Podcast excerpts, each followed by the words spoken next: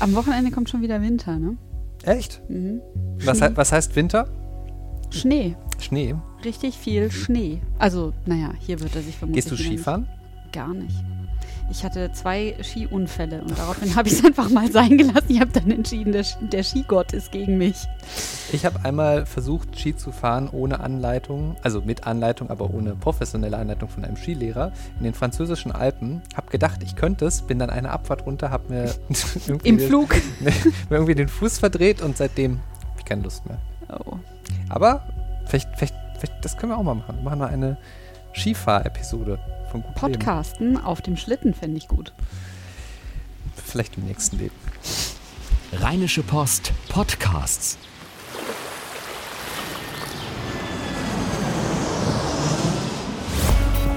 Gut Leben, der Podcast rund um Reisen, Gesundheit und alles, was unser Leben sonst noch besser macht. Mittwoch, der 11. Januar 2017 und ähm, ich muss gerade überlegen, das ist damit quasi wie viele Monate nach dem 11.11. Wir bewegen uns auf Karneval zu. Oh mein Gott. Äh, drei? Nee, Das ist ein zwei. panischer Gesichtsausdruck bei dir im Gesicht. Auf jeden Fall. Ja, nee, es ist mir nur gerade beim Datum aufgefallen. Nein, wir sprechen heute nicht über Karneval. Aber, Nee. aber wir sprechen über ein sehr wichtiges Thema, nämlich ähm, eine versteckte Zahl. Auf, zu der kommen wir aber später, würde ich sagen. Wir sprechen über Seitensprünge. Oho, ahaha. Mhm. Und aber zuerst mal müssen wir über den Tod sprechen. Ja, lass uns erst über den Tod sprechen. Obwohl meistens folgt der, der Tod wahrscheinlich auf den Seitensprung und nicht umgedreht. Aber das ja. sind aktuelle Zahlen, die wir Ja. haben uns jetzt gerade kurz vor der Podcast-Folge erreicht, nämlich die Zahlen, wie viele Menschen denn woran in Nordrhein-Westfalen sterben, also Todesursachen. Genau. Und überraschenderweise, Todesursache Nummer eins ist nicht Krebs. Es ist nicht Krebs, es sind äh, Herz-Kreislauf-Erkrankungen.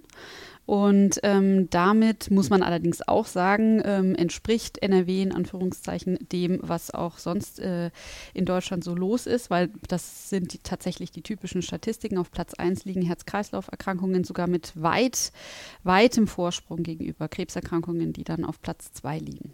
Kann man sagen, das ist so eine Wohl sind auch viele Wohlstandserkrankungen, weil Leute immer älter werden und äh, vor allem sich vielleicht auch ein bisschen fetthaltiger ernähren.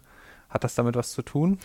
Also ähm, da fallen ganz viele verschiedene Krankheiten drunter. Äh, Bluthochdruck, Herzrhythmusstörungen, Durchblutungsstörungen, aber schon auch Herzinfarkt und Schlaganfall. Und es gibt da verschiedene Faktoren. Das Wichtigste ist schon das Thema Alter. Also umso höher das Alter, ab ungefähr 40, 45, 50 spätestens, wird das ein Thema.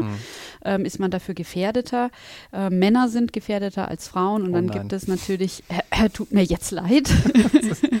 Und dann gibt es halt so typische Risikofaktoren ähm, wie Rauchen, wenig äh, Bewegung ist äh, ein ganz großes Thema, schlechte Ernährung kommt dann eben auch mit rein, überhaupt, äh, überhaupt Stoffwechselerkrankungen ähm, oder auch Vererbung. Das spielt auch eine gewisse Rolle. Hm. Also bei mir haben sie zum Beispiel alle Bluthochdruck, tatsächlich durch die Bank. Ja.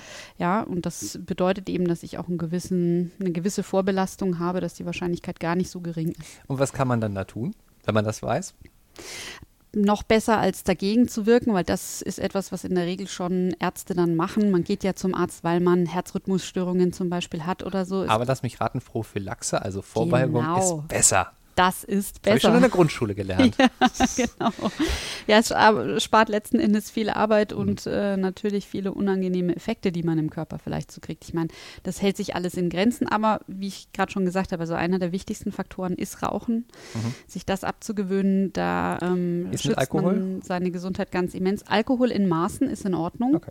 Ja, also Na, eine. Flasche Wein am Tag sollte man jetzt vielleicht nicht killen, aber Ja. wenn man ein, zwei Gläser oder auch ein, zwei Gläser Bier trinkt, ähm, hält sich das alles noch in Grenzen. Ganz schlecht sind halt immer Schnäpse, so ganz harter Alkohol. Ähm, aber tatsächlich einer der wichtigsten Faktoren, weil es natürlich bei Herz-Kreislauf-Erkrankungen, wie der Name schon sagt, auch um die Zirkulation im Körper geht, ist einfach das Thema Bewegung. Und ähm, deswegen, auch wenn das immer so klingt, aber wenn man dann schon ein bisschen höheren Alters ist, äh, lohnt es sich zum Beispiel wirklich mit dem Golfen anzufangen. Wenn Echt? man, das bringt was? ja, wenn man jetzt nicht so gerne spazieren geht, einfach so, dann ist das eine Möglichkeit, viel zu laufen mit einem Ziel. Man muss es nicht in der Gruppe tun, man kann gegen sich selbst Golf spielen und man ist draußen an der frischen Luft und bewegt sich unter Umständen drei, vier Stunden lang. Besser als zu Hause auf dem Sofa sitzen und Fernsehen Wirklich. gucken. Ja. das klingt so abgedroschen, aber es ist tatsächlich eigentlich der perfekte Seniorensport. Mhm. Ja, Man, die Verletzungsgefahr ist gering. Aber natürlich, wenn man jetzt noch jünger ist, dann kann man sich ja alles Mögliche aussuchen. Also vom, weiß ich nicht, vom Tennisspielen über Fitnessstudio, über sonst was. Man muss halt finden, was einem gefällt, was einem Genau. Spaß macht. Also Ja. ich, ich habe da auch lange gebraucht. Ähm, ich gehe halt, wenn dann mal irgendwie schwimmen oder so. Ja, aber Ah, das ja. da mögen halt auch viele nicht. Kenne ich auch viele, die sagen, nee, Mhm. schwimmen kann ich gar nicht haben. ist halt Ähm, umständlich, muss dann ins Wasser und dann föhnen ja, und trocknen. ja, ja. Aber da kann ich dann zumindest mm, irgendwie so, also ich bin halt früher viel schwimmen gegangen, deshalb habe ich da so ein Mhm. bisschen noch, also ich habe quasi Technikvorsprung, ähm, weiß also, was ich tue dabei. Mhm. Ähm, so, das ist eigentlich ganz gut. Aber ich glaube, das ist halt echt so das Ding, ne? Also man kann immer sagen, viel Bewegung, viel Sport. Ähm, aber es ist schon allein das, was ich ja auch ganz spannend finde, es reicht ja schon, wenn man, wenn man viele Schritte am Tag macht. Ja, also stimmt. schon so diese, ne, fast jedes Smartphone hat mittlerweile einen Schrittzähler. Ähm, da gibt es auch kostenlose Apps, dass man sich einfach mal vor Augen führt, wie viele Schritte macht man denn. Ich glaube, so der, dass die Empfehlung ist immer so, also ich glaube, über 6000, am besten 10.000 Schritte am Tag sollten es sein. Und dann 20.000 sogar. echt 20.000 ist die Empfehlung. Ich meine, es sind 20.000. Ich mag mich jetzt irren. Okay. Ähm, was ich halt immer versuche, ist zum Beispiel, ähm, wenn ich ins Kino gehe, Mhm. ich weiß halt inzwischen, das sind zwei Kilometer von mir aus, also 1,8. Da weiß ich also, ich mache ungefähr 20.000 Schritte. Ja.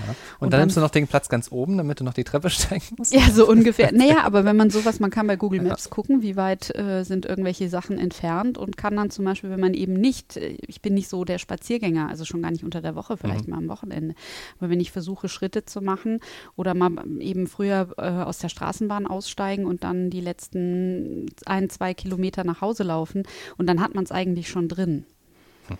Es ist eine einfache Methode. Ja. Gibt es irgendwas so an diesen, also wir haben schon gesagt, Krebs ist nicht Ursache Nummer eins, kommt aber sicherlich auch an irgendeiner Stelle ähm, in, der, in der Statistik der Todesursachen. Platz zwei? Tatsächlich an Platz zwei, ja. Mhm. Und dann hauptsächlich der Darmkrebs, also Krebs äh, im Verdauungstrakt. Ja, ähm, und das ist in gewisser Weise aber schon wieder die positive Nachricht, weil eigentlich ist Darmkrebs der, der sich am besten durch Präventionsmaßnahmen vermeiden oder beziehungsweise rechtzeitig erkennen lässt, wenn man eben rechtzeitig zur ähm, Darmspiegelung geht. Also insbesondere Vorsorgeuntersuchungen. Vorsorgeuntersuchungen. Das, Das- ist eben wirklich der Vorteil, in Anführungszeichen. Das würde sich ganz gut in den Griff kriegen lassen. Generell ist ja so das Ding bei Krebs, glaube ich, halt gucken, ob es in der Familie eine Vorbelastung gibt. Dann weiß man schon mal, worauf man sich eventuell einstellen Ja, muss und, und weiß halt, wann man Vorsorge und für, für was man Vorsorgeuntersuchungen machen sollte, oder? Ja.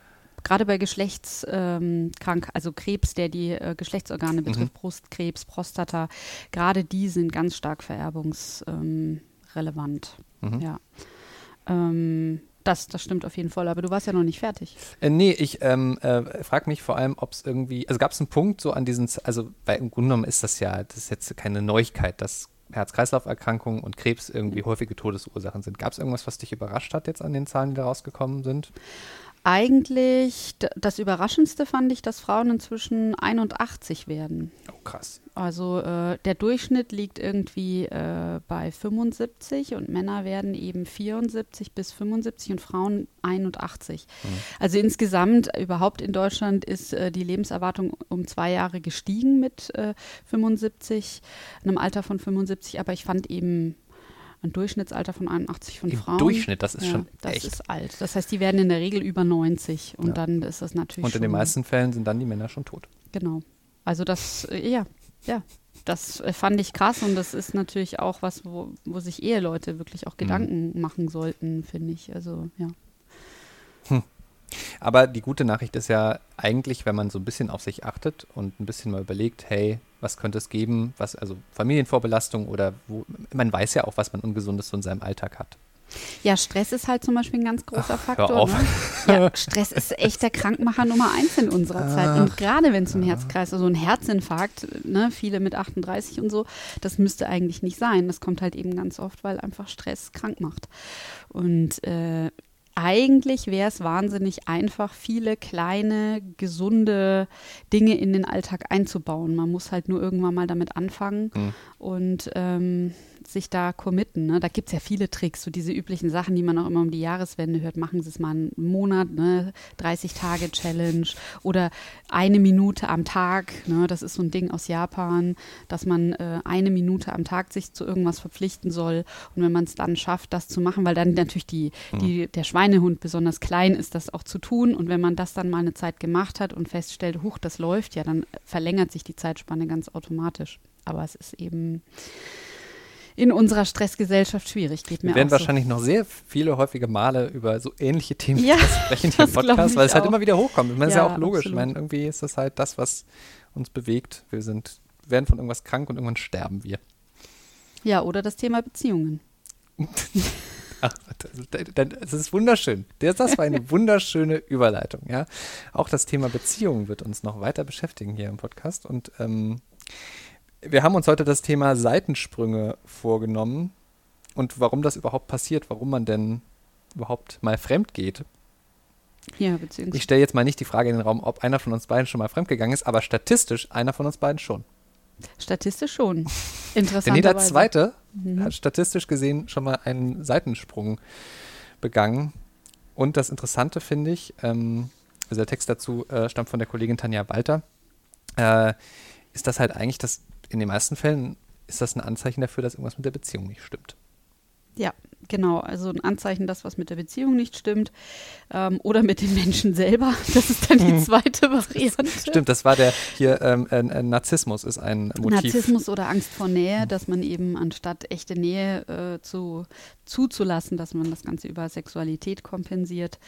Ähm, genau, also entweder mit der Beziehung oder mit einem selbst. Ich höre das tatsächlich ganz oft von äh, Beziehungspsychologen, Psychologen, ähm, dass ein Seitensprung vor allen Dingen bei Frauen erstmal ein Hilferuf in Anführungszeichen ist im Sinne ähm, dessen, dass was mit der Beziehung grundsätzlich nicht stimmt. Und wenn man eben Pech hat, dann ist es halt dadurch, äh, ist das ein Zeichen dafür, dass es schon so weit gekommen ist, dass sie die Beziehung eigentlich nicht mehr wollen.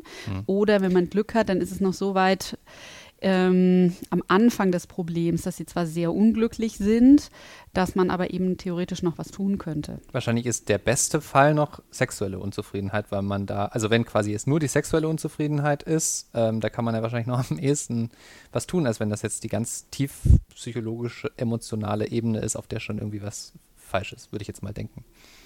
Oder? Ja, kann, kann sein, hängt dann halt ein bisschen davon ab, was das sexuelle Problem ist. Mhm. Ähm, also wenn jemand ganz extreme Erektionsprobleme hat, dann lassen die sich unter Umständen vielleicht halt auch langfristig nicht in den Griff kriegen. Ist aber natürlich vielleicht besser, als wenn man sich so auseinandergelebt hat, dass man sich nur noch streitet und dass man vielleicht so unterschiedlich ist, dass es auch durch einen Therapeuten nicht mehr zu kitten ist. Aber das ist ja auch der Punkt, ne? Also im Grunde genommen ist das ja ganz häufig dann, also gerade sowas geht es ja erstmal ums Eingestehen. Also erstmal muss der Mann dann zum Beispiel in dem Fall sagen, hey, ja, ich habe dieses Problem, ja, es ist ein Problem, ja, ich stehe auch dazu und darüber wasch also im Zweifelsfall wird ja sowas vielleicht auch erstmal überhaupt gar nicht besprochen zwischen beiden. Also es tritt halt auf immer wieder, der Mann kann halt gerade nicht, die Frau ist unzufrieden, dann liegen sie unzufrieden nebeneinander im Bett nächsten Tag stehen sie auf, gehen zur Arbeit und so, dann, als wäre nichts gewesen. Man redet halt nicht drüber. Also ich Also kann mir sehr viele Menschen vorstellen, die so damit umgehen würden, einfach weil es ein sehr unangenehmes Thema ist, um darüber zu sprechen. Ja, und weil äh, viele sicherlich auch, das heißt ja auch mal, es siehst du in jeder Zeitung, bauen sie keinen Druck auf. Mhm.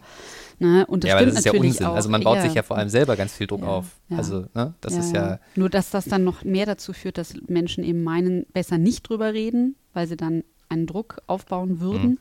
ähm, als darüber zu reden. Ich glaube auch, dass das ein ganz großes Thema ist. Dass das aber überhaupt ein Thema ist in Beziehungen. Also auf der einen Seite liest man immer überall, reden sie bloß miteinander, aber auf der anderen Seite, ab wann ist eigentlich der Punkt gekommen, Sachen wirklich auf den Tisch zu legen? Mhm. Ähm, und wann ist es eben etwas, was sich ohne Worte lösen kann? Das ist, glaube ich, ein ganz, ganz schwieriger Punkt. Interessant finde ich hier an der einen Stelle im Text ist ähm, die Rede davon, dass man den Seitensprung fast äh, empfehlen kann, weil das halt mal endlich mal wieder ein bisschen die Sinne zurückbringt und ein bisschen äh, Freiheit in den Geist bringt. Aber ist ja auch klar, ne? man trifft dann jemand anderen, jemand Unbekannten im Zweifelsfall, den man nicht so gut kennt ähm, und springt mit ihm ins Bett und das ist halt was Besonderes, wenn man vielleicht vorher fünf, sechs, zehn, 20 Jahre Beziehung hatte.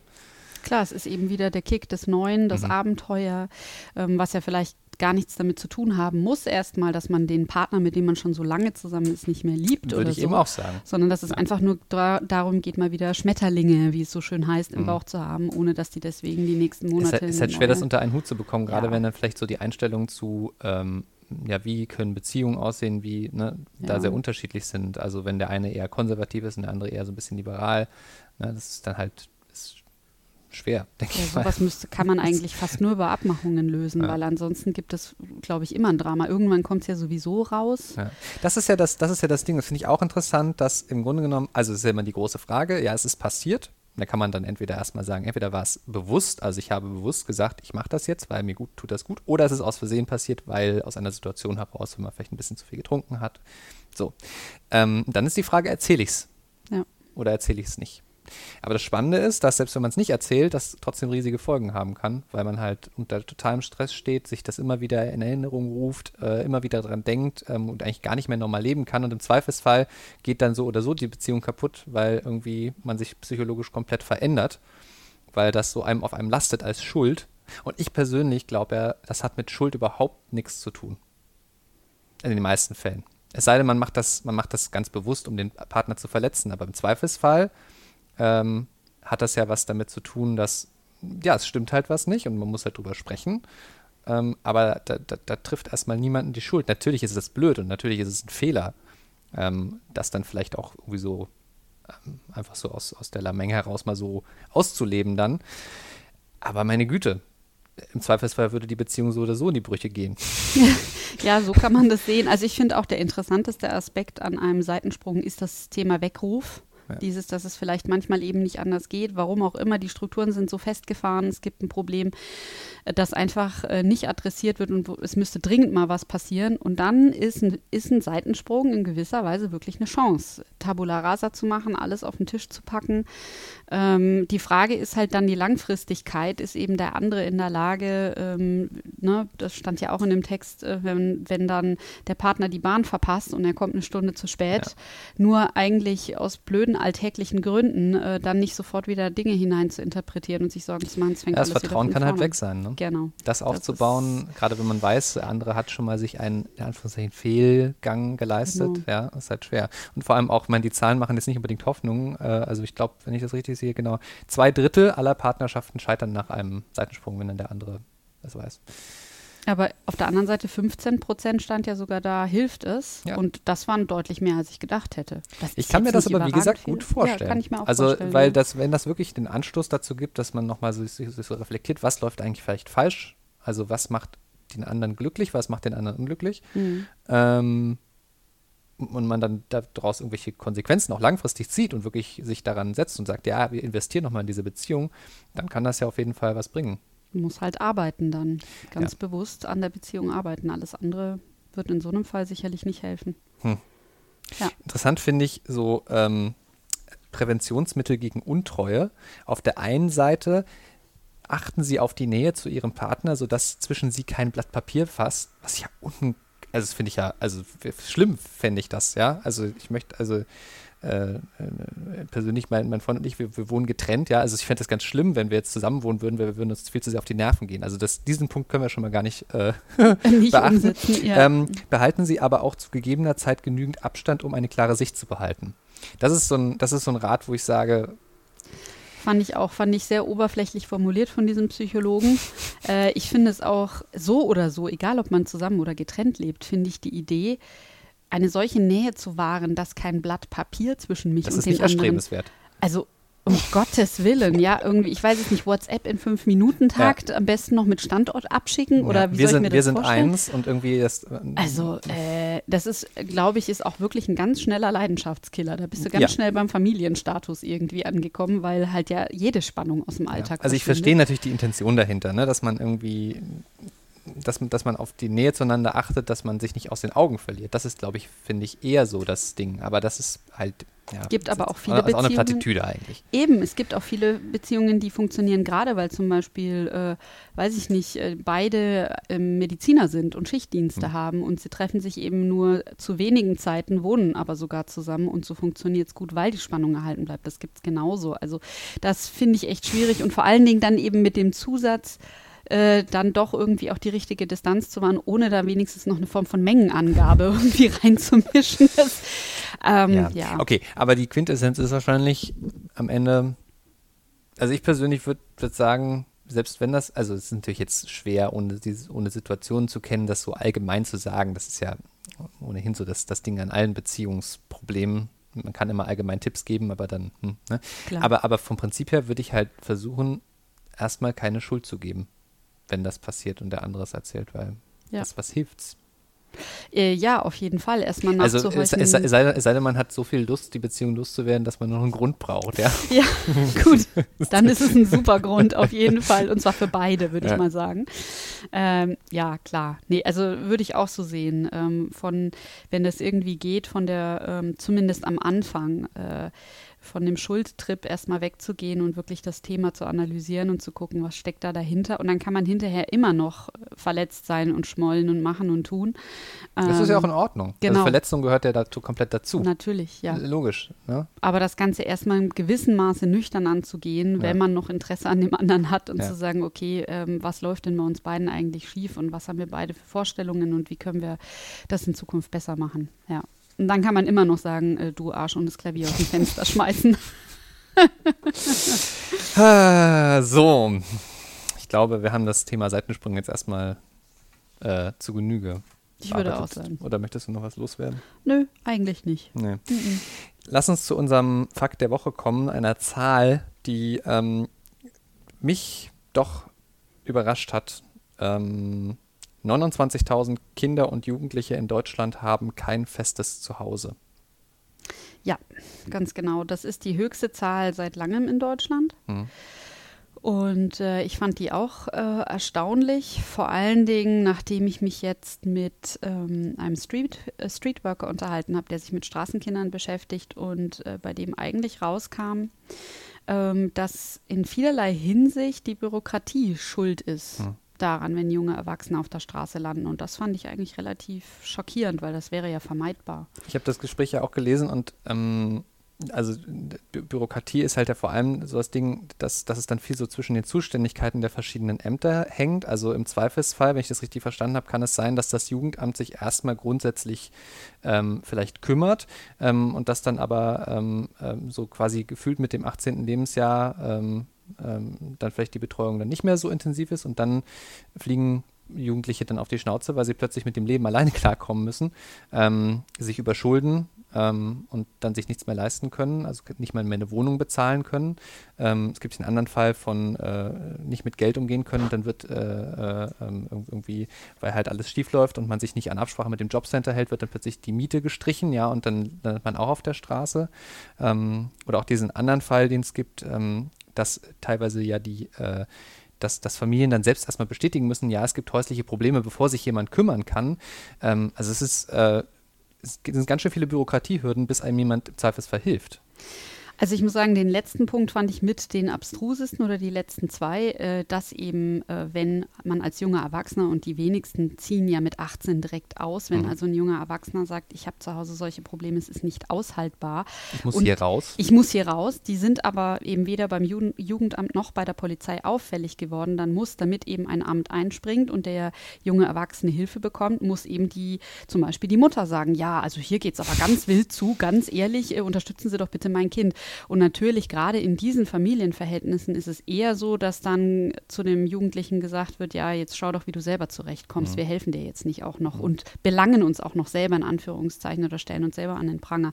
Also das fand ich zum einen sehr abstrus. Das andere, was ich sehr abstrus fand, war, dass die teilweise mehrfach zwischen Jugendamt und Jobcenter hin und her laufen, weil das äh, Jobcenter, also das Jugendamt sagt, naja, sie sind doch 18, jetzt müssen sie arbeiten, müssen mhm. das alles selber auf die Reihe kriegen, schickt sie zum Jobcenter. Dann sagt der Jobcenter, ja, aber bei Ihnen sind bestimmte Bedingungen äh, ähm, gegeben. Also Sie haben bestimmte Probleme und dann muss ja eigentlich das Jugendamt für Sie einspringen. Dann gehen die wieder zum Jugendamt. Das Jugendamt sagt, nee, Sie sind volljährig. Was wollen Sie denn hier? Und dann machen die das dreimal und dann sind die so verwirrt und frustriert und haben keine Lust mehr und sagen, ja, ganz ehrlich, dann lasse ich das mit der Wohnung und lege mich bei meinem Kumpel auf die Couch und gucke, wie ich durchkomme. Mhm. Und das finde ich schon sehr abstrus. Äh, und äh, da greifen dann eben die Streetworker ein mhm. und ähm, wissen aber eben auch ganz genau, was für Anrufe sie machen müssen, wo die sich die Unterschrift geben lassen müssen, damit zum Beispiel so eine Zwickmühle zwischen zwei Ämtern gar nicht erst entsteht. Aber das kannst du von einem 18-Jährigen nicht verlangen. Nee. Das kannst du ja schon von, von teilweise von 30, 40-Jährigen nicht verlangen. Also das Diese Selbstständigkeit, das für sich, das, das Leben so, so, so zu organisieren, dann auch die Motivation dabei zu behalten, Ja. wenn man nie ein Erfolgserlebnis hat, weil nie was bei rauskommt. Ja.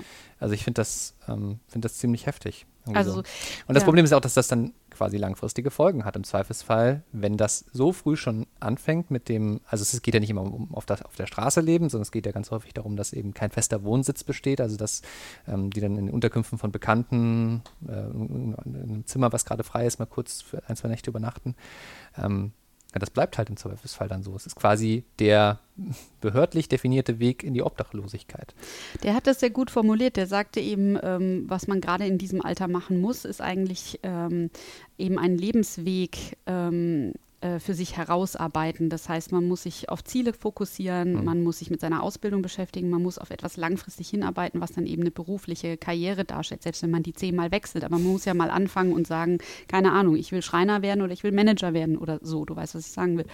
Und dafür haben die gar nicht die Zeit, weil die sind so damit beschäftigt, wo penne ich heute Nacht, wie kriege ich jetzt irgendwie was zu essen organisiert, äh, kann mir ich meine geht's scheiße, ich bin bezahlen? deprimiert, meine Eltern haben mich im Stich gelassen, wie kann ich meine Handyrechnung bezahlen?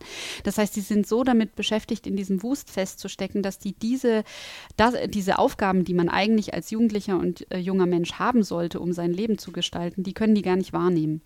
Und äh, deswegen verlernen, also erlernen sie es nie und können es damit auch ein Leben lang eigentlich gar nicht oder nur ganz schlecht umsetzen, weil das einfach Basics sind, organisatorische Fähigkeiten, die man eben braucht, um, um über die Runden zu kommen. Und das macht es ihnen eben langfristig schwer und das macht es ihnen auch sehr schwer, sich zum Beispiel auf eine Ausbildung zu bewerben. Ähm, dann haben die ein schlechtes äh, Hauptschulabschlusszeugnis oder gehen am Ende sechste Klasse Sonderschule ab oder so, ähm, haben also auch nie in der Schule gelernt, sich zu, wirklich zu strukturieren. Ja, und dann wird's und dann kommt noch das Gefühl hinzu, ähm, an mich glaubt eh keiner, ich kriege das sowieso nicht hin.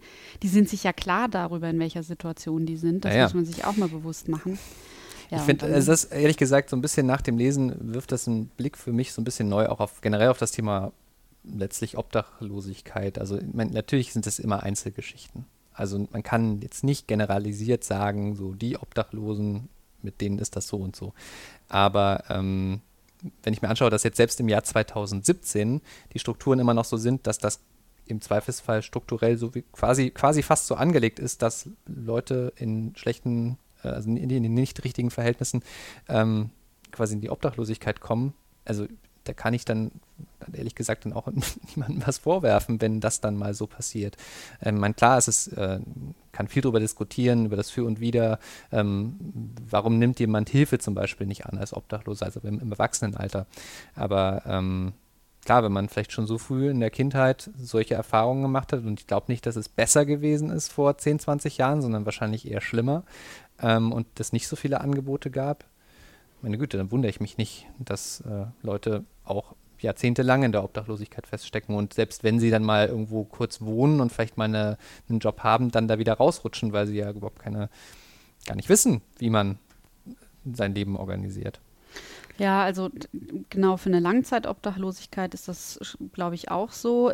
Allerdings, bei mir hat es das Bild auch etwas verändert, weil ich verstanden habe, dass eben erwachsene Obdachlose ganz anders, für mich jedenfalls zu bewerten sind, als eben Jugendliche oder junge Erwachsene. Weil bei erwachsenen Obdachlosen ist es ja so, dann, äh, da kommen viele Dinge zusammen, die ich in der Mischung so in der Regel nicht nachvollziehen kann. Also ich habe ja viele Gespräche mit Obdachlosen geführt über verschiedene Artikel, die ich in der letzten Zeit gemacht habe und die sind halt oft in so Situationen, ähm, also zum Beispiel einer hat erzählt, ähm, habe ich ihn gefragt, warum er obdachlos ist und dann hat er nur gelacht und gesagt, Probleme mit der Frau. Und dann habe ich gesagt, ja äh, und, weil das reicht ja jetzt noch nicht. Dann sagt er, ja, er hätte irgendwie 1400 Euro im Monat verdient und das wäre nicht viel gewesen, aber hätte gereicht. Und dann hätte die Tochter verlangt, dass er mehr Geld verdient und dann hat er der Tochter gesagt, ähm, ähm, macht er nicht und überhaupt, was sie sich einbildet, so mit ihm zu reden und hat sie im Grunde genommen rausgeworfen, woraufhin die Mutter sauer geworden ist und ihn rausgeworfen hat.